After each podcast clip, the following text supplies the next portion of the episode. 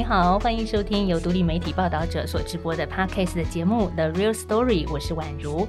在这里，我们透过记者和当事人的声音，告诉你世界上正在发生的重要事情。今天有个影展的消息要跟你分享，这是台湾国际纪录片影展，现在正在进行，会一直举行到五月十五号。而这个影展呢，也是报道者所关注的，因为我们已经连续四届推出系列报道。那除了是感动于纪录片当中所呈现的社会多样性之外，报道者的记者呢，更是透过文字，希望描绘出大家的观影之外，像是纪录片中你比较少看见的拍摄者跟被摄者之间的关系流动。今年我们就特别锁定了九部入围台湾竞赛的单元影片。那这一集我们特别要介绍的是《彼岸》这部纪录片。这个片子还同时曾经入围二零二一釜山影展。彼岸的导演石佑伦，他花了七年的时间拍摄传送十九年后丰大桥案。我们知道后丰大桥它是连接台中的丰原区跟后里区之间的一个重要的桥梁。那为什么这个桥梁上的事情让影片当中的两个平凡家庭陷入了痛苦的深渊？今天我们都会来好好的谈一谈，所以首先我们要先欢迎彼岸的导演是佑伦，佑伦导演你好，哎，宛如你好，还有听各位听众朋友你们好，好，再来介绍的是今天我们也邀请到的另外一位受访者是台湾冤狱平反协会倡议主任柯云清，云清好，哎，宛如好，跟呃各位听众朋友大家好。好，今天云清的角色很重要，因为他要带着我们一起来回顾后丰大桥案究竟是一个什么样的案子。那当然，我们等一下也会想听听，从导演他拍摄者的角度来说，在这个案件里面他又看到了些什么。我想，我们先请教导演一件事哦，因为我看到你的一些背景资料，你是从二零一四年开始就和台湾冤狱平反协会合作，那拍摄了很多部跟司法冤案有关主题的纪录片，像是成龙奇案，片名叫做《不排除》。除判决书，还有郑信哲四十八小时，到今天我们要介绍的彼岸，这有很多不同的受冤者的故事。所以，佑伦导演，我想问你的是说，其实你看到这么多的片中的被摄者，你觉得他们相同跟不同的地方在哪里呢？嗯，我先回答，呃，彼岸的这个后丰大桥案，它的比较特殊之处好了哈，因为。他其实是我拍完不排除判决书短片版本的时候，然后二零一五年，就是平原协会问我说：“哎，后丰大桥案，他们也想要做纪录片。”那我一开始还没有马上答应，就是我就说：“那我可不可以先接触当事人或家属？”啊，因为当然因为当事人在那时候还关在牢里面，嗯，所以是先接触家属，先跟。王启正的妈妈以及那个洪世伟的太太碰面这样子，然后先去感受。那后风案拍摄的时候算是第二部了，但是因为拍了很久，所以变正义者是把它先出来这样。但是 OK 算是第二部，所以在之前我只先接触过成龙奇。好，那成龙奇那时候的拍摄方式是比较就是跟着这个人，彼岸的时候其实没办法跟着人，因为人在里面，人在牢里面，所以除了除了跟他家人碰面之外，其实你会去感受。呃，后里这个地方人跟人之间的关系，那那时候在刚开始前期调那个田野调查的时候呢，给我一种感觉，就是它很像一个小镇里面会发生的一个事情，就是因为它小镇氛围很重，意思就是说我们在里面去问一些人事物，你会感觉里面的人都互相认识，嘿，甚至就是比如。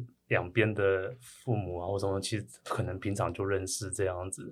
就是比如说后里的人，可能因为后里只有一个，在那个时候啦，只有一个灵骨塔，所以比如你死掉了，骨灰坛都是，不管你生前是有，就是是好朋友还是是仇人，你都是葬到同一个灵骨塔去这样子。你会觉得在后里生活的人，他们的生老病死都在这个地方。那因为也因为这样子，所以那个你会感觉到那个信仰跟宗教的。在在所谓的这种小镇的地方，其实更加强烈，不像我之前拍成龙旗，因为成龙旗那时候是在高雄，那种都市的感觉，就是人跟人之间的感感觉就不会是这样子，哦，就是甚至信仰跟宗教就在成龙旗那边也呃是比较在他个人身上，可是，在后里小镇这个地方，那种小镇氛围，那种那种宗教氛围，然后那种生老病死，大家都在这一块地方，那种感觉很强烈，那就给我这个东西很。特别的感受，所以我们今天主要是在谈后丰大桥案，但刚刚谈到陈龙奇跟郑信哲的案子，其实也是相当相当的精彩。我们没有时间多谈，很可惜。但是我想告诉大家的是，郑信哲他在五月三号度过了他出狱。成为自由人的第六年，嗯，我看到平原协会在脸书上也特别做了一个小小的庆祝嘛。我们有跟阿阿泽说，那他有什么反应？他就给你一个赞。我想心境上也许有吧，但是因为大家现在在不同的地方，我觉得如果是当面的祝贺，可能看得出来他的反应。脸书上他就给你一个赞，这样子。云清，我知道你的背景是社会学跟政治学嘛？那对我们来说，看到这些人事物，可能以前是从新闻媒体上看到，可是你真正进入平原，你用什么样的角度来看？然后好像是一个你工作上经常要接触的这一些受援者，我。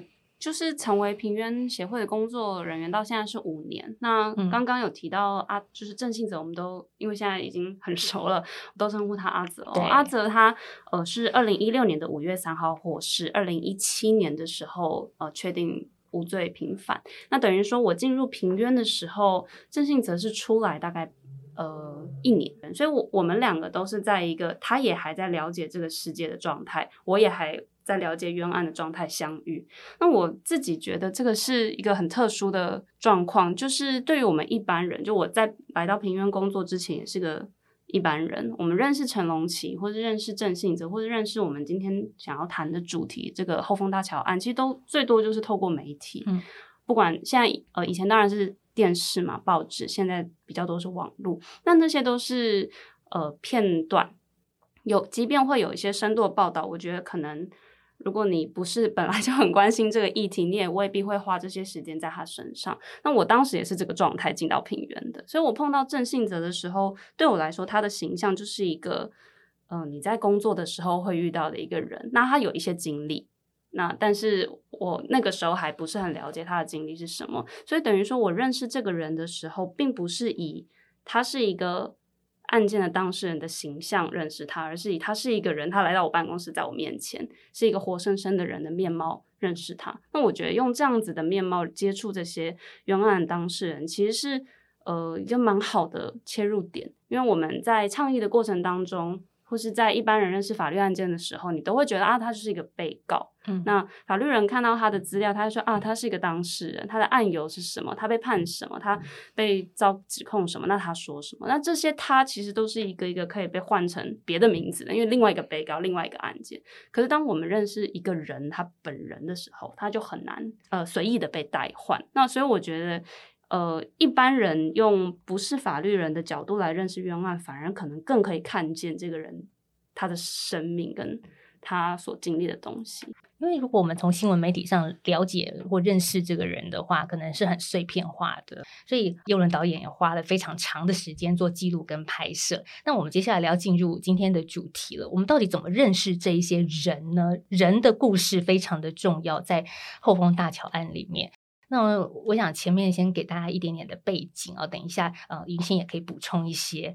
这案子是发生在二零零二年的十二月七号，有一场在这座桥上的分手谈判，女方跟男方约在桥上碰面，但是却发生女方坠桥身亡事件。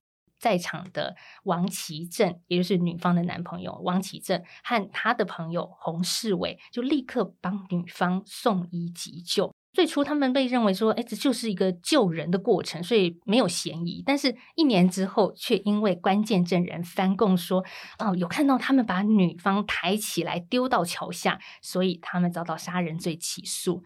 二零零九年，分别遭到判刑十五年，还有十二年六个月的有期徒刑定验。这是二零零九年的一个案情的发展。但云清，我不太理解的是，为什么证人的说辞也可以变成一个让整个案件翻转的原因之一呢？就是我们常常会觉得一人之言不应该可以定夺呃所有的事件，但在刑事案件当中，它有个特性，就是案件还是事件发生的当下，除了在场的人，其实没人知道发生什么事。这也是为什么目击证人。或者是当事人哦，如果或者是呃被害人，如果他有生还的话，他们的呃陈述会变得某种程度蛮重要的。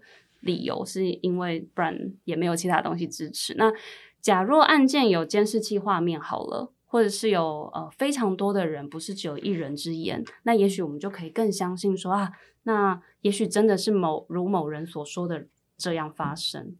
那刚刚有提到这个证人他改供啊，我觉得要要讲一下说，并不是所有证人的证词都都不可信，而是这个这位关键证人他在第一时间的时候，他其实已经说过一些话，然后他第二次再给的。答案已经隔了十三个月，然后这两次的说法差很多，那这才是有疑义的地方。所以并不是说证人改供一定有问题，或是证人改供就一定要被相信或不相信，而是说，哎，我们应该要考虑为什么这个人会改工，他在什么时候改工？那他改工之后，他是记得更清楚，还是记得不清楚？理论上，我们都相信，如果你当时有看见什么，那你当时应该是。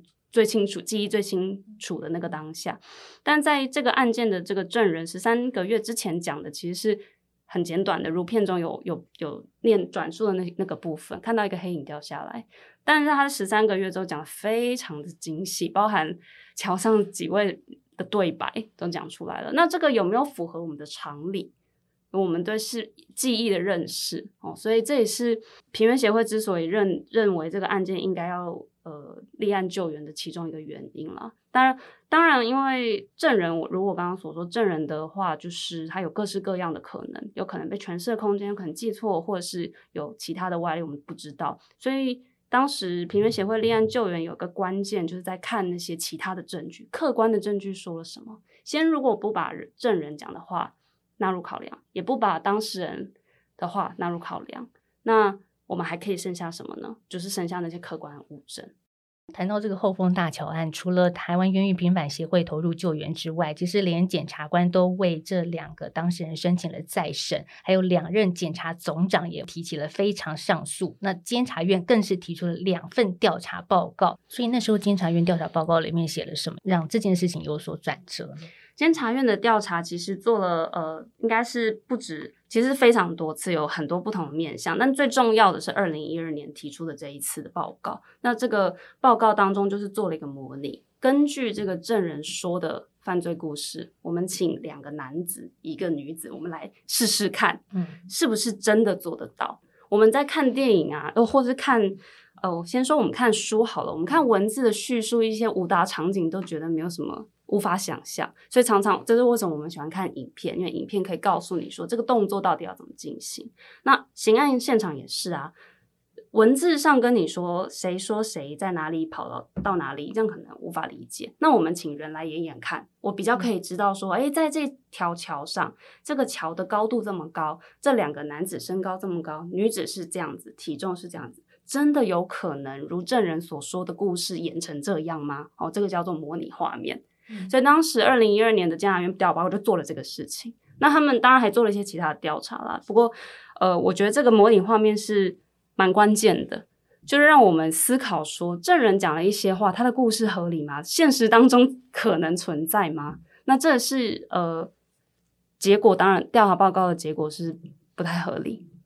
所以，如果证人的东西说的故事并不合理。其他的证据也蛮薄弱的，那这个案件是不是有点问题？是根据这样子的基础哦去请法院再审，但是我知道再审的申请也被驳回了十一次，对，并没有很容易，没错没错。所以其实真的最后，如果刚刚所说，呃，就是你要说服法院再看一次，还是要有够强的证据，够科学的东西。那后来我们我觉得这个案件有最大的转机，其实是有三位专家的出场了。就是我们一般人在那边自己说这样不合理，那样不合理，其实法院也不一定听你，因为就是你觉得如何，他觉得如何，都是人觉得。但如果今天科学有扮演一些角色，科学有他的认定，那也许就可以说服法院。那这三个专家的意见，呃，一个当然是针对法医啦，就是有一个。我们咨询的是太平法医，他认为说，呃，这个坠桥高处坠落这件事情，它会有个特定的形态，本案看起来不太像，这是第一个专家的证据。第二个是蔡武庭老师，那他是说，哎，如果你要从高处掉到某处，这理论上是一个力学的 事情，这 A 从从某个东西掉到某个地方，它总是我们在地球上总是有一些基本的公式可以计算，然后他去计算这个水平跟。呃垂直的位移，有没有可能？第三个就是后来在再审出现的这个蓝景龙蓝股长，他在现场根据现场的基证，诶，现场桥是怎么样？上面有哪些成分？哦，衣服上有没有有没有这些成分？所以根据这些等于是客观的陈述，先脱离那个人到底讲了什么，我们来看客观的证据。那这也是为什么案件打了十九年了，然后最后出现这些客观的证据，才有机会说服法院再看一次。这是专家所扮演的角色。好，我们刚刚谈到的后丰大桥案，一直到二零一八年的二月七号，最高法院非常罕见的停止他们的刑罚。嗯，我想这二零一八年之后是一个很重要的一个关键，因为呃，右伦你在拍摄这个片子，其实从二零一五年一直拍到二零一九年，你是到二零一八年你才真正的看到王启正和洪世伟这两个人吗？真正的在外面，在外面拍到他们是吗？之前就是去会客，然后看在里就是在里面隔着玻璃窗这样看过而已。嗯，对，那等到他们出来之后，才真的。但是，但是，但是。王其正他因为是外役监，所以他有放假。其实他早早一点点就放假出来了，我们就有就有看过了这样子。对，嗯。但是那那的确是个关键啦，因为二零一五年开始拍嘛，其实大部分呃想问的、想访的家人的部分，我在二零一五年年底就都做完了。所以其实二零一六、二零一七是整个卡住的状态，就是案件卡住，我的片子当然也卡住。因为因为家人的部分都做完了嘛，然后当事人出不来，那你就没办法问当事人一些东西嘛。那其实那那一两年就蛮停顿的，就是对案案子停顿，骗子也跟着停顿这样子。对，可是你自己在拍摄过程中会曾经一度怀疑吗？就是说，因为法官、检察官、律师都很专业啊，就是你自己怎么去衡量？你真的拍的是一个所谓的冤案？我每次看不同的角度写出来的卷宗，我都觉得讲的真有道理。就是比如看检察官的起诉的有道理，就是很有道理。然后再看律师，对啊，律师说的也没错啊，这个是不是有什么问题？这样子，对啊。所以每次看不同的角度，其实都我都会偏向那边。对，这我觉得这还蛮正常的，就是他们有自己一套说法，而且通常都还说的合理这样子。但是呢，就是嗯。你实际开始在拍摄的时候，你会接触到那些人，嘿，就像有些人问我什么时候开始真的完全相信王其正，没错啊，我还是蛮常被问这一题的。对我说，我说，呃，我看到他在临古塔的时候，敢看他那个死者的塔位。就是，而且是看了很久那个神情，我就相信并不是他这样子，就是就是，但是这个是很直觉的判断，哎，这个没有任何根据，就只是我我觉得，我觉得不会是他，因为如果是他，如果是他做的，他不会用这样的神情或者是这样的感觉在在在有这个小动作这样子，对，但这纯粹是我呃个人的直觉的感受跟判断而已了。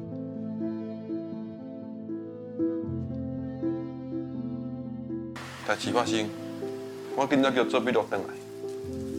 但是那时候我已经意识什么就没那么清醒了嘛。到后来经过好几天，脑子有较有较醒啊。阮爸爸去先甲甲我问，讲你即摆我甲你问话，你知影无？我讲我知。伊讲即摆爸甲你问吼，你不管安怎，只要拢嘛阮无别人无要紧，但是你爱照实话甲甲爸爸讲。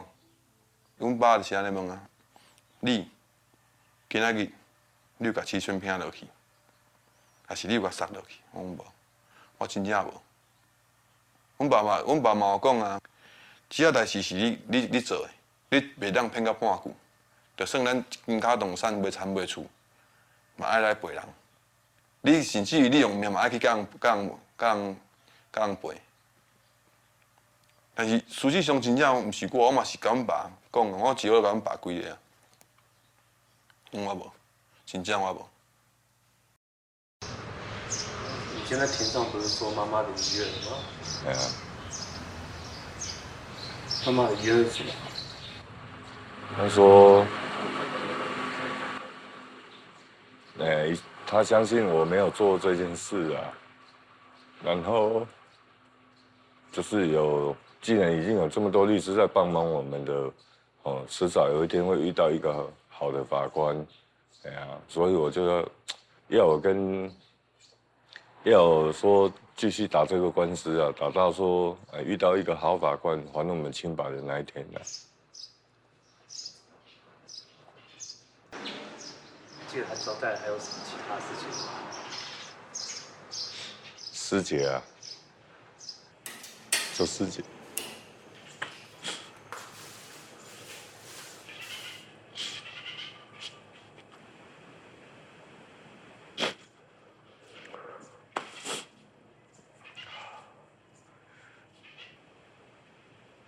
说，师姐是一个好媳妇啊，伊可能无义我甲听，叫我倒来好啊，甲听。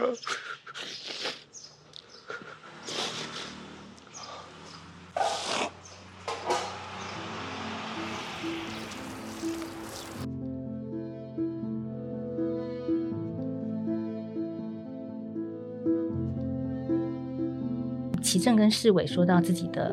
爸爸还有妈妈，那其实还蛮感动的这一段，因为他们都好多委屈嘛，很多有苦说不出。那呃，就是也没有，我其实我也没想到在访谈的时候他们会有这么大的情绪。老实说，一开始也没预料到，所以，所以，所以我我自己在镜头后面其实也是。我常常就是他们在讲到那几个比较比较动人的地方，我自己也都会红眼眶啊。可是我就听他们说，但是但是看得出，就是他他应该也看得到我眼睛是红的。我我相信啦，对方对。那我记得王琦贞跟洪世伟访谈，各自的访谈结束后，因为我都是从台中到后里，然后再从就是访谈完就从后里回台中的路上。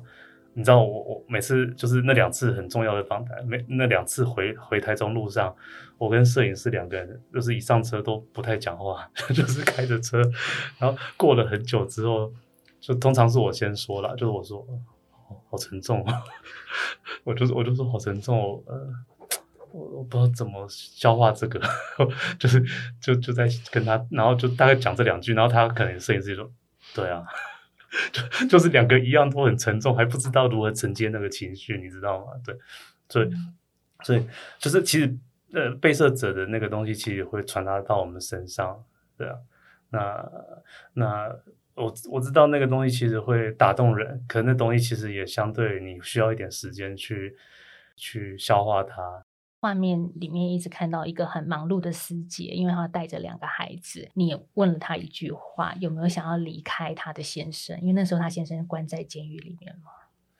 对，因为你会去思考说，她这几年过得好像很应该是很辛苦。嗯嗯。对，然后是否曾有这样念头？那因为你会想说，如果是自己搞不好，搞不好搞不好就离开了，就选择离开啊。对啊，可是他还留，因为因为我我其实我看洪世伟跟黄世杰他们家庭，尤其是我一直觉得他们就是所谓的高风险家庭，因为就像那个问题一样，就是只要黄世杰真的有那个念头，其实这个家就支离破碎了。就他假设选择离开，或者是他他没有，就是就是他他们其实有，他们其实就是只要差一点点，就是所谓的高风险家庭了。就是爸爸被关，然后妈妈一个单亲妈妈，伪单亲妈妈在外面照顾两个孩子，那个家庭要怎么撑下去？对啊，那选择离开可能比选择留下的理由更正当啊。老实说，就像洪世伟在后来的访谈也有说到嘛，在里面被关，里面的人每次被传出去的，几乎都是要离婚的。对对啊，那个反而是更正常的。像黄世杰这样子，反而是比较少见的。对啊，你怎么样看这个女性呢？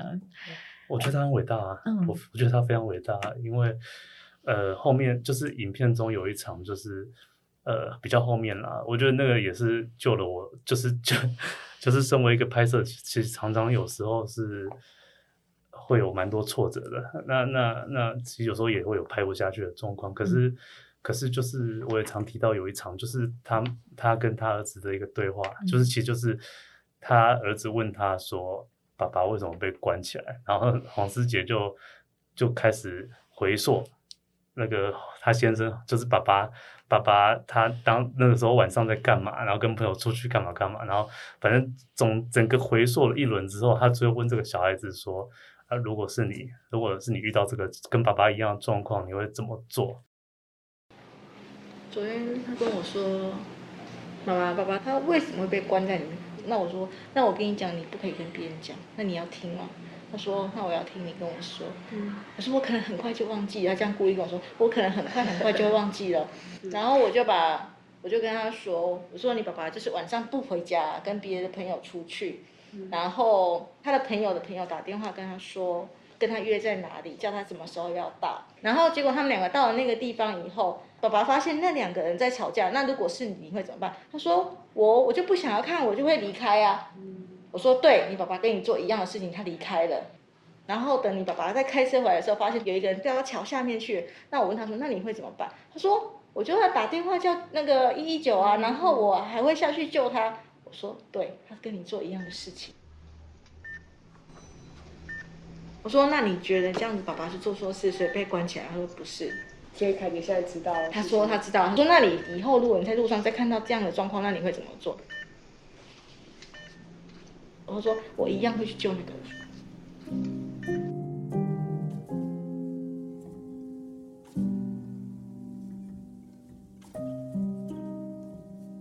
老实说，那个、那、那个、那、那、那一场拍到那个东西或听到这个东西，对我帮助很大。因为本 本来我其实预料的当然不是这个答案，我其实预料这个小孩可能是。更像正常人的回答，就是我我所谓正常是像我这种已经很世故的大人，就是就是他可能会说哦，我会考虑一下，或者我会先叫救护车，反正就是会先会先防防堵自己可能陷入红四维这种困境的一些方法，这样。可是这小孩子确实很直觉，说我一样会去救这个人，就是很可能很天真，可能很直觉。可是我认为。我认为是他提醒了我很多事情，就点醒了我很多事情。然后，然后我我也认为这个小孩子会这样说，一定是因为妈妈是用爱在教育他，不是用恨在教育他看这个世界。因为我完全觉得，如果他是叫他用恨在在看这个世界，也是很合理的，因为他先生是这么不合理的被关起来，可是却不是。所以那一场，我认为给我的救赎很大。那我也认为他是让整个片子最终有可能走到一个。呃，比较善念的一个结局吧，就是他这个，因为这个片子，你要你要把它做的，其实，呃，更负面是有可能的，对。可是，可是，可是，可是还好，这个小孩子这样回答，或者是反过来说，还好，我王奇正从来就是，呃，不是走在片中而已，就是我跟王奇正在相处的过程中，甚至我们剪掉的镜头，我没有。在那个拍摄那几年，我没有听过王启正说过一句埋怨他女朋友的话。我没有，老实说一开始拍，我预计可能会有，我预料就是那事故的大人，就是会预料说他可能会总有一天会不，就是会说啊，我为什么变这个样子，都是因为怎样怎样。对。可是我老实说，就是我们不是我剪掉，也。那甚至没有摄影机的时候，他也从来没有跟我埋怨过这件事情。就是说，他因为他女朋友，所以害他现在变，他没有这样讲过。嗯，所以他他讲到的每次讲到女朋友，都比较是那种怀念的口吻这样。所以，所以整个给我感觉就会让我觉得 OK，就是就是这个片子最终他可能走向一个比较善善念一点的一个一个一个，那可能是跟片中这些人给我感觉是有关系的。嗯，其中一幕我们也看到王其正的母亲。林水妹她也接受你的访问，谈到说自己的儿子为什么涉案，因为他涉及到前世因果。我们也来听这一段王启正的母亲她怎么说。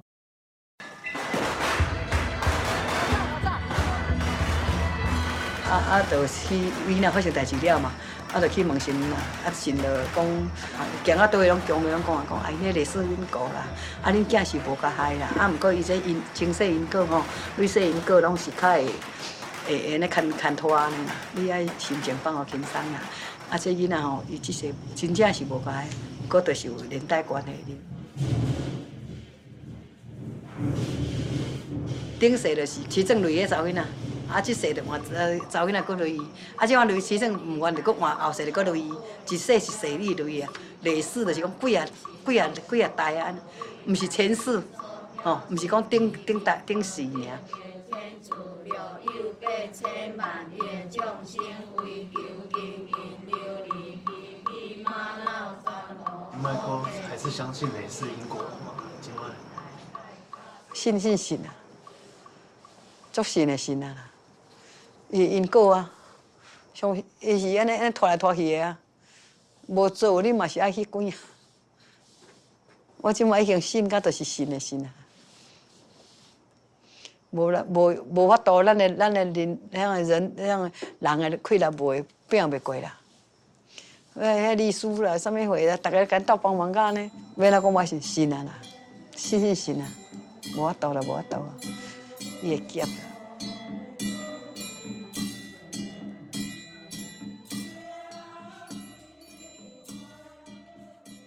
他也在找寻一个出口嘛。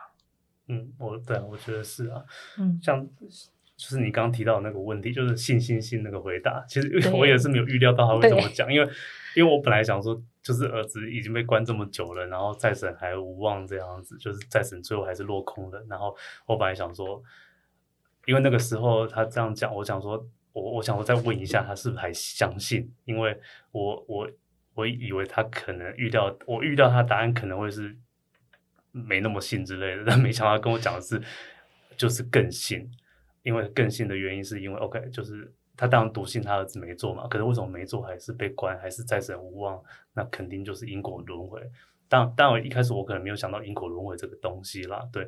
但是反过来说，就是说，我觉得，因为他没办法从法律上找到一个答案，没办法从科学上找到一个答案。啊，而因为因为他也讲了嘛，已经这么多律师在帮他们了，对，甚至这么多专家也在帮他们了，所谓科学科学科学相关的专家这样，还是还是没有办法推翻案子。那 OK，那也就是说法律科学都没办法让他找到答案，所以他最寻求他的信仰这样子，对，所以才有这样的回答，所以。那个我认为是很是很很在他身上是非常合理一点，我都不觉得这是迷信啊，我都觉得我这是不同的价值系统那个东西这样子的。你要说迷信的话，我就觉得那那 那你都认为科学证据万能的也是一种迷信嘛？对啊。嗯，所以我不晓得云清你自己在平原协会是不是也有接触过一些受冤者的家属，他们通常的反应会是什么？怎么去？面对自己家庭里面所遭遇到的这个困境呢？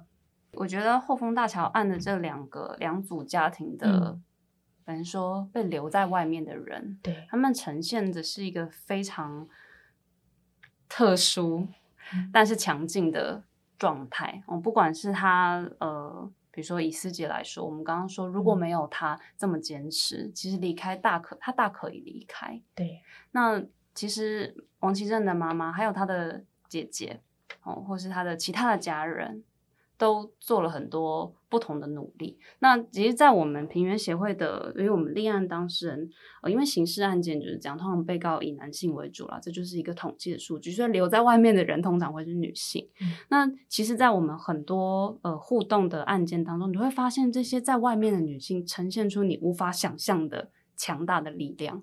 比如说，他们四处找。找人哦协助哦呃我们有很多其他的当事人，他的先生、他的儿子、他的爸爸，然后都可能卷入于案件。那这些不同角色，比如说女儿啊、太太啊、哦姐姐啊、妈妈啊、妹妹啊，都用不同的方式来协助他的当这个当事人。他这当事人可能在逃亡，可能在检索。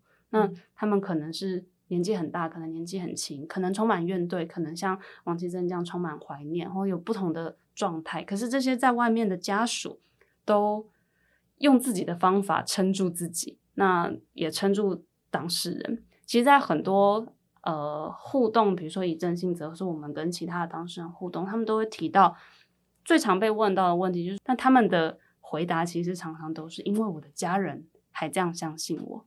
当然，你嗯，我们一般台湾人的家庭就是不会没事这样一直 彼此说我很相信，我很相信。但是这些东西你有时候不用说，家人每天来，常一周来看你一次，一个月来看你一次，在这过程当中，他们感受到被支持，这些支持才成为外面的人感传进去的支持，才成为当事人在里头有办法继续坚持的力量。那我觉得这也是蛮特殊的一种状态，因为就像我们一般人觉得碰到这种事情。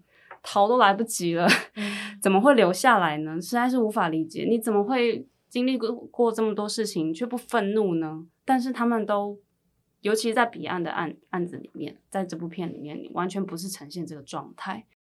后丰大桥案开启再审之后，呃，其实台中高分院已经在二零一九年和二零二一年两度宣判是无罪的，就是等于是去年底的事情。我们看新闻看到这边，你会觉得它好像是一个 happy ending。他们怎么样来看去年底的一个结果呢？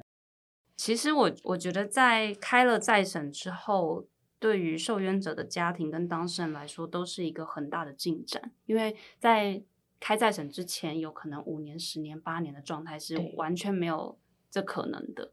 但片中前面的前部分也都是这个，但在开了再审之后，就开了一扇窗。但那扇窗它什么时候会被关起来？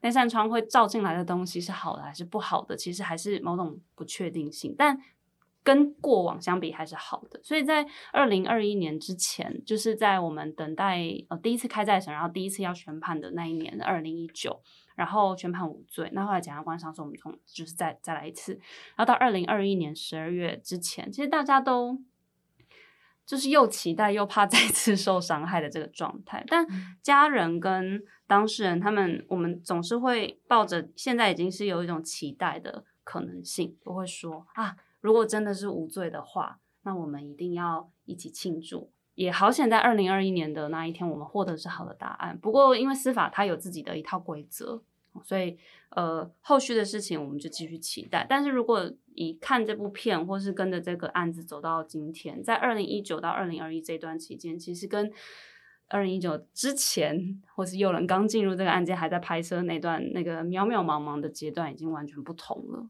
其实。平原委托呃导演拍片已经好几次了，可是很多人可能今天听到我们在谈冤案，会觉得就如同我们一开始所说的，就是离我们好遥远哦。这些故事都太沉重了，好像我你看我们今天谈到现在，好像也有一点沉重。这这到底呃平原的角色是什么？为什么希望大家能够看见这影片里面的人？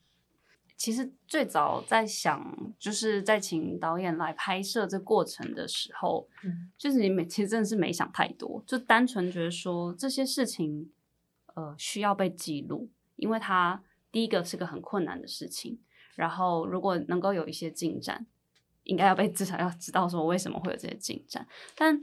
这当然是起心动念了。那那个时候，每次请导演拍，导演说要拍什么，要做什么，你们要记录什么案件到哪里哦。但呃，我觉得就是从最早开始做第一支、第二支，然后跟不同的导演合作过之后，我确实是觉得纪录片是一个很好跟大众沟通的一个载体。那它有个好处，就是它可以用比较呃。符合你身边的人的角度来看待这些案件，就如同一开始我说的，我进来平约认识这些当事人，我不是用案件来认识这个人，我是用这个人来认识这个人。那这个角度是很重要的。可是如果我今天跟你讲一个案件，你就会觉得这事情，就我又不是法律系，我也不是法官，我也不是律师，为什么要知道这些事情？但我跟你说，有一个母亲，或是有一个太太，她先生怎么了？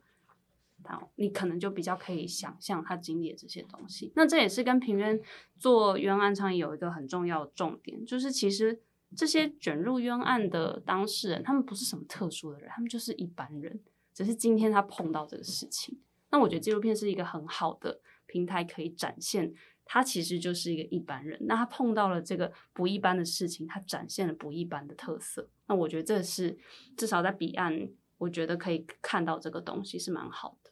但最早其实没有想到是这样啊，一开始只是觉得可以把过程记录下来而已。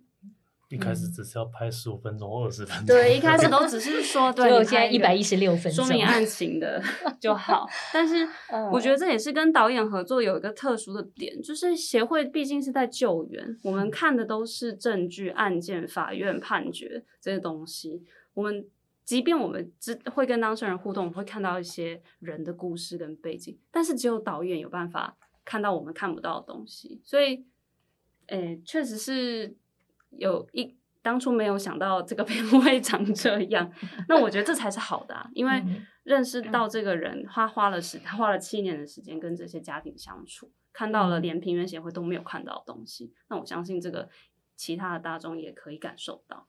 这也是表示彼岸很成功。接下来五月十号下午三点，光点华山，还有一场放映，也有导演的映后座谈，大家可以直接见到有伦导演。云清，我们最后一点点时间，我们想知道洪世伟跟王琦正这两个人的现在，此时此刻他们的生活，或者是即将面对的事情是什么？在片中，如果大家有机会去看到片子的尾声呢，我会发现，就是在洪世伟返家之后，四姐就是跟他其实迎来了第一个新的生命。嗯，那现在就是变成刚刚都说四姐是一个人带两个孩子，对，她现在是。跟世伟一起带三个孩子，但因为世伟其实是一个大男孩，所以师师姐常常会说他是一打 一打四 一打四的一个家庭。但我我呃在嗯，我想家庭的家人团聚之后，嗯，就是洪世伟现在回到家了，然后他在家里自己做回去做这个修车的工作，然后在家里，所以他其实工作的地方就是在在家的外面，所以他其实是跟家人。还是非常近的。那我觉得这也是，嗯，就是也许作为一个离家很 一阵子的父亲或是先生，我觉得这是一个对他们来说现在蛮好的一个蛮紧密的一个状态。那呃，奇正这边的话，就是呃，回来做正头的工作，其实他们的工作没有太大的调整，然后只是都回到原本的家庭。那他跟家人啊，或是他原本带的这个振兴团的团员啊，现在都很。等于是说，我觉得，嗯，有点类似中间中断了，有点你按了一个 pause，在他们的人生当中按了一个暂停，然后他们这样回来了之后，他们的人生原本的人生就用不同的方式，但是继续，我觉得是一个蛮特殊的状态，所以是，嗯，整体而言是，嗯，蛮正面的 的一个发展。但是这样子的 pose 会不会继续按下去呢？我们不知道，因为后丰大桥案开启再审之后，我们呃刚刚有说嘛，这两个人已经在二零一九年跟二零二一年两度宣判无罪了。但是，嗯，二零二二年今年的二月，检方又提起了上诉，现在在等待最高法院的判决。所以未来。究竟是会发回更审，就是再审一次，或者是驳回检方的上诉，让整个案件是无罪定验？其实我们也不知道。对，所以是呃，这就是这个纪录片，嗯，或者是其他的片子。会常常遭遇到的一个困境是当事人会遇到的困境了，就是你一度以为来了一个希望，但那个希望可能还没到，然后你就要继续等待。那这些等待都是时间，所以他的人生确实是某程度上是被暂停的。但也有一个好处，就是说，呃，至少现在的人是在外头，他是跟家人一起等待那个暂停钮可以被 replay 这样，所以。嗯，至少还是跟前几年的状态相比之下有很大的差距。只是就司法而言，现在这个案件是还没有确定的，我们还在等待那一天。拍片是一个我们可以记录的方式，那书写也是。所以今年度入围台湾国际纪录片影展的台湾竞赛影片，有更多好看的纪录片，还有拍摄的故事。那大家也都可以在报道者的平台上看到导演的专访。今天谢谢彼岸的导演佑伦，还有台湾渊语笔买协会的倡议主任云清，今天来到我们的节目，谢谢两位，谢谢大家，谢谢各位听众朋友，谢谢大家，谢谢宛如。